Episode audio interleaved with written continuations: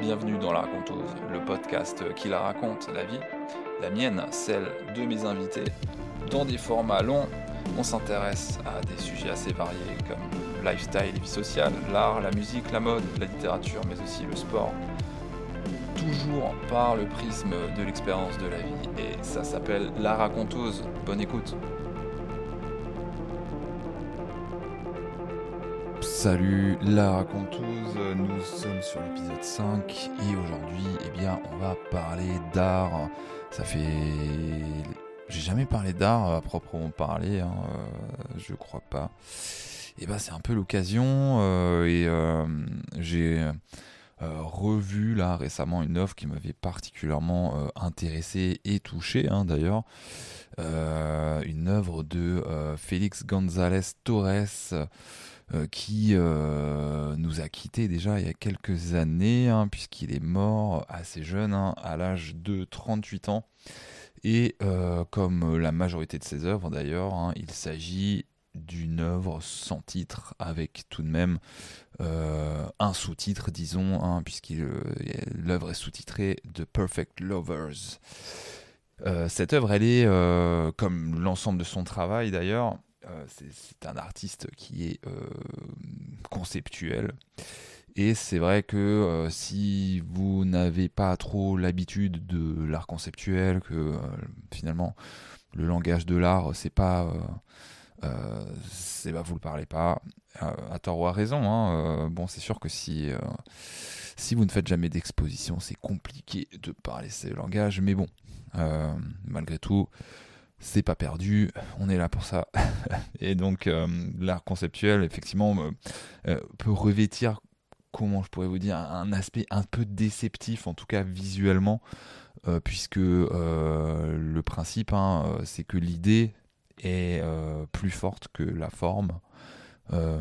et même si on peut dire aujourd'hui qu'il y a du conceptuel dans, allez, disons presque toutes les œuvres, euh, si on est un artiste euh, eh bien purement conceptuel, eh bien la forme, voilà, elle n'est pas forcément euh, pas forcément très parlante, en tout cas de, de, prime abord, et elle peut être un peu déceptive, hein, en effet. Euh, pour autant, c'est quand même, euh, voilà, c'est quand une forme d'art que, j'apprécie, hein, euh, puisque souvent aussi, en tout cas pour bon nombre d'artistes conceptuels, eh bien, il y a une forme assez minimale en fait. Hein. Il n'y a pas grand chose qui est montré.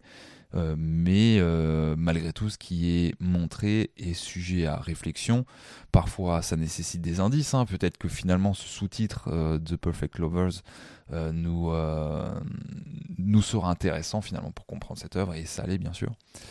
Et euh, voilà, c'est un peu un travail d'enquêteur, finalement, ça laisse forcément le spectateur dans une posture participative, hein, et c'est d'ailleurs aussi ce que souhaitait finalement González Torres de, de, la part de ses spectateurs, hein, qui puissent voilà, faire partie intégrante du processus, et dans certaines œuvres, c'est particulièrement marqué. Quoi cette œuvre dont je parle, euh, The Perfect Lovers, hein, qui est quand même une œuvre sans titre, malgré tout, je le, je le redis, euh, c'est une œuvre euh, qui montre finalement deux horloges côte à côte, accrochées et installées sur un mur blanc. actuellement, d'ailleurs, cette œuvre elle est visible au, au MoMA à New York. Et voilà, elles sont côte à côte, elles affichent exactement la même heure, hein, euh, d'ailleurs. Alors c'est bon, il faut quand même préciser que euh, bon, j'ai jamais vu l'œuvre en vrai. Je voilà, je suis pas allé au MoMA encore, euh, et que nécessairement on a la photographie de l'heure euh, de l'œuvre qui montre une heure précisément, euh, celle qui circule, euh, je crois qu'il est 11h42, quelque chose comme ça. Enfin, voilà, la photo de l'œuvre qui circule le plus. Donc malgré tout, il faut prendre conscience que c'est une photographie d'une installation montrant deux horloges qui effectivement affichent la même heure au moment de la photographie où il est 11h42 et quelque chose comme ça quoi. Avant de rentrer un peu dans les détails de cette œuvre et d'essayer de comprendre finalement pourquoi il y a deux horloges synchronisées, vraiment côte à côte, accrochées à un mur, tout simplement. je pense que c'est important peut-être de passer par un chemin de traverse en regardant une autre œuvre de ce cher González Torres. Et cette œuvre, c'était des photographies euh, imprimées dans Manhattan, hein, je crois, en tout cas dans New York, où il y a une série euh, d'une, dizaine d'images, je crois, euh, imprimées sur des panneaux publicitaires montrant un lit d'effet. Un lit d'effet sur un panneau publicitaire, pour autant, il n'y a pas de slogan, il n'y a pas de marque. Euh, autrement dit, euh, les gens qui sont amenés à regarder cette image, hein, qui ne sont pas des spectateurs de l'art, néanmoins peuvent comprendre que le statut de l'image n'est pas euh, celui de vendre, n'est pas une publicité, autrement dit. Félix González Torres, hein, à travers cette, série d'images d'un lit, hein, qui n'est donc pas une marque de literie ou une vente de lit, du coup, on l'a compris. Euh, rend hommage en fait à la mort de son compagnon, euh, mort du sida euh, quelques temps auparavant.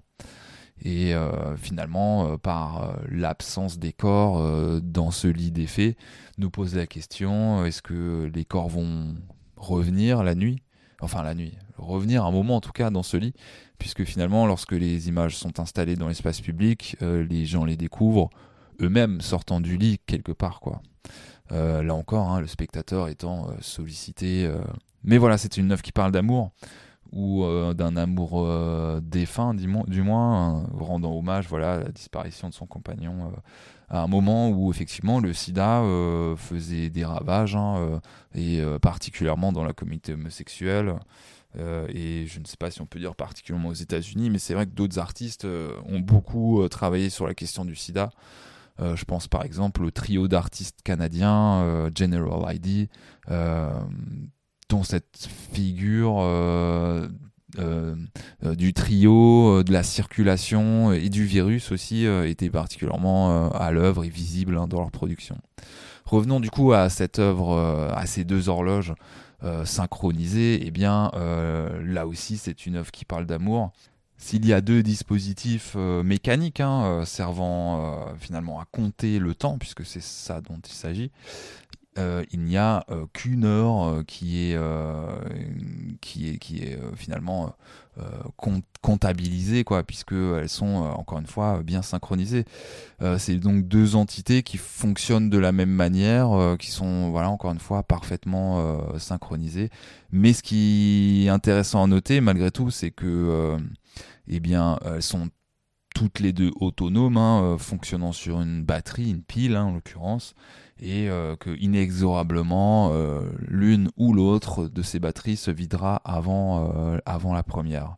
Et l'heure finissant forcément par ne, ne, plus coïncider, l'une s'arrêtant, l'autre également s'arrêtant à son tour évidemment, puisque à la fois c'est un hommage à son compagnon. C'est un comment dire, une vision de sa mort à venir aussi, hein, puisque lui-même est, victime, est malade du sida et condamné à mourir, il le sait.